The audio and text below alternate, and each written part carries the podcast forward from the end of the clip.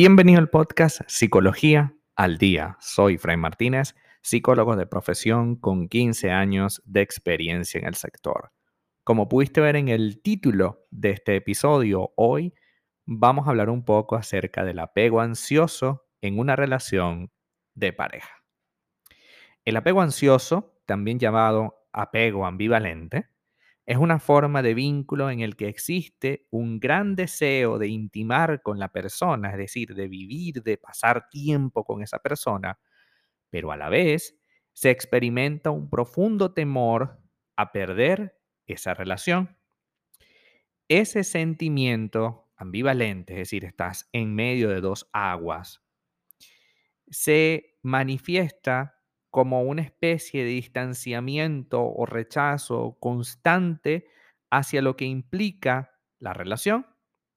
Muchas conductas que no implican necesariamente distanciamiento y rechazo son interpretadas de ese modo por la persona ansiosa.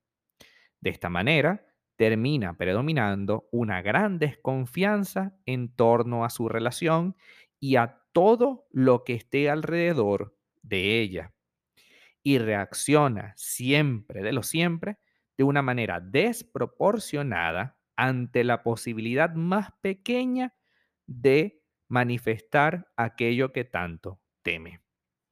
Es decir, si tu pareja, por ejemplo, no le contestaste un mensaje, enseguida te escribe, bueno, pero es que no me vas a contestar, ¿cómo es posible? ¿Con quién te estarás revolcando? No, pero es que estoy en el trabajo en el trabajo también te puedes revolcar con alguien, no sé qué. Es decir, la persona constantemente compromete la relación en base a su miedo y a su trauma. Es eh, preso de una profunda inseguridad y trauma sin resolver. Una persona con apego ansioso necesita más y más cada día y aprende a que su confianza nunca puede existir. Alguien con apego ansioso no necesita a una persona que se haga cargo de su inseguridad y de sus temores, pero mucho menos lo tiene en sí mismo. Es decir, no, no es que está constantemente exigiéndote, es que simplemente no puede sentirse de otra forma. Se siente inseguro y lleno de temor. Es importante entender que a medida en que evade, a medida que se, tiene esta ambivalencia, ¿no? De que por un lado quiere estar 100% contigo y por el otro no se compromete del todo porque siente que en cualquier momento le vas a abandonar, es donde radica el gran problema de este tipo de apego.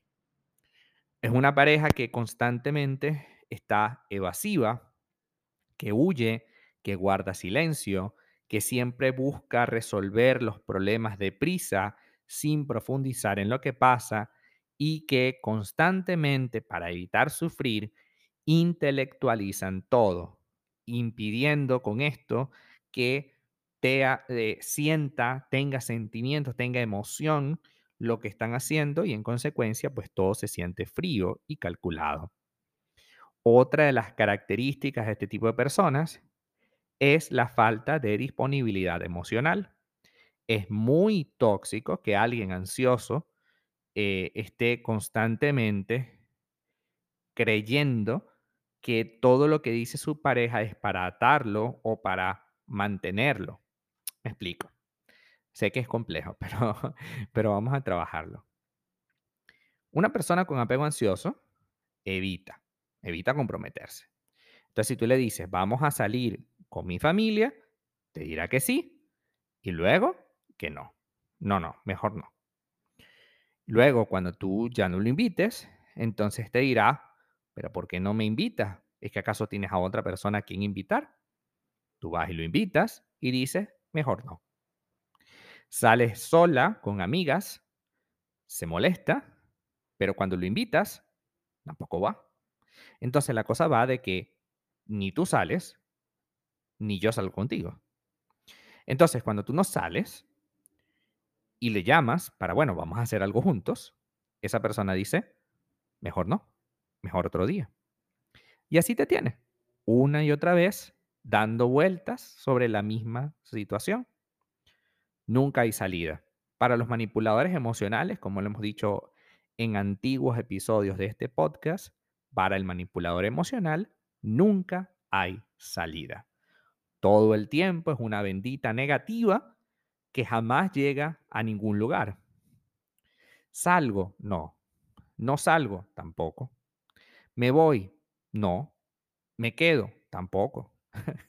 Entonces, lo que busca con ello es desesperarte.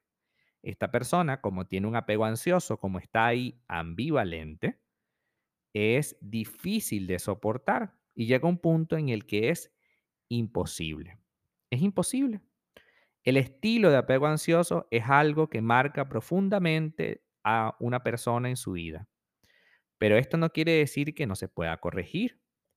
Eso sí, es necesario entender que esta persona sí, sí que es cierto que puede mejorar, pero que nosotros no somos para nada eh, un recipiente en el que volcar este cambio.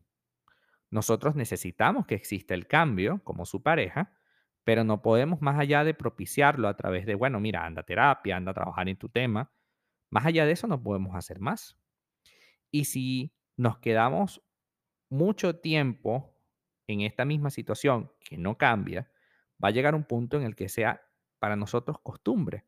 Y es peor la costumbre, puesto que en ese momento ya perdiste toda facultad para poder mejorar.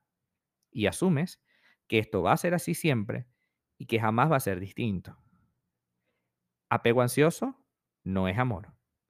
Una persona que, te, que evita profundizar en sus emociones, que todo lo intelectualiza, no es amor. El amor es emoción. El amor es entrega. El amor es nutrición.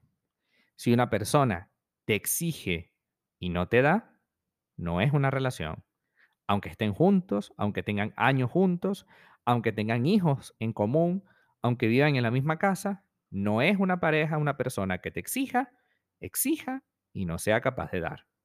Una persona que no te ofrezca ninguna salida, tampoco es una relación. Tiene que haber alguna salida. Yo estoy incómodo porque constantemente sales con tus amigas. Ok, ¿cómo se resuelve? No sé. ¿Qué te parece esta opción? Salgo menos con mis amigas y más contigo. No me parece. ok, entonces no salgo con mis amigas y tampoco contigo. No me parece. No hay salida. Si ese es tu caso, es tiempo de ponerle un límite ya, puesto que una vez que te acostumbres va a ser muy difícil que puedas cambiar eso. Hasta acá nuestro episodio del día de hoy. Muchísimas gracias por quedarte aquí hasta el final. Si deseas saber más sobre mi contenido, www.fraymartinez.com. Para consultas online, www.fraymartinez.com y también sígueme en mi Instagram, arroba fraymartinez20.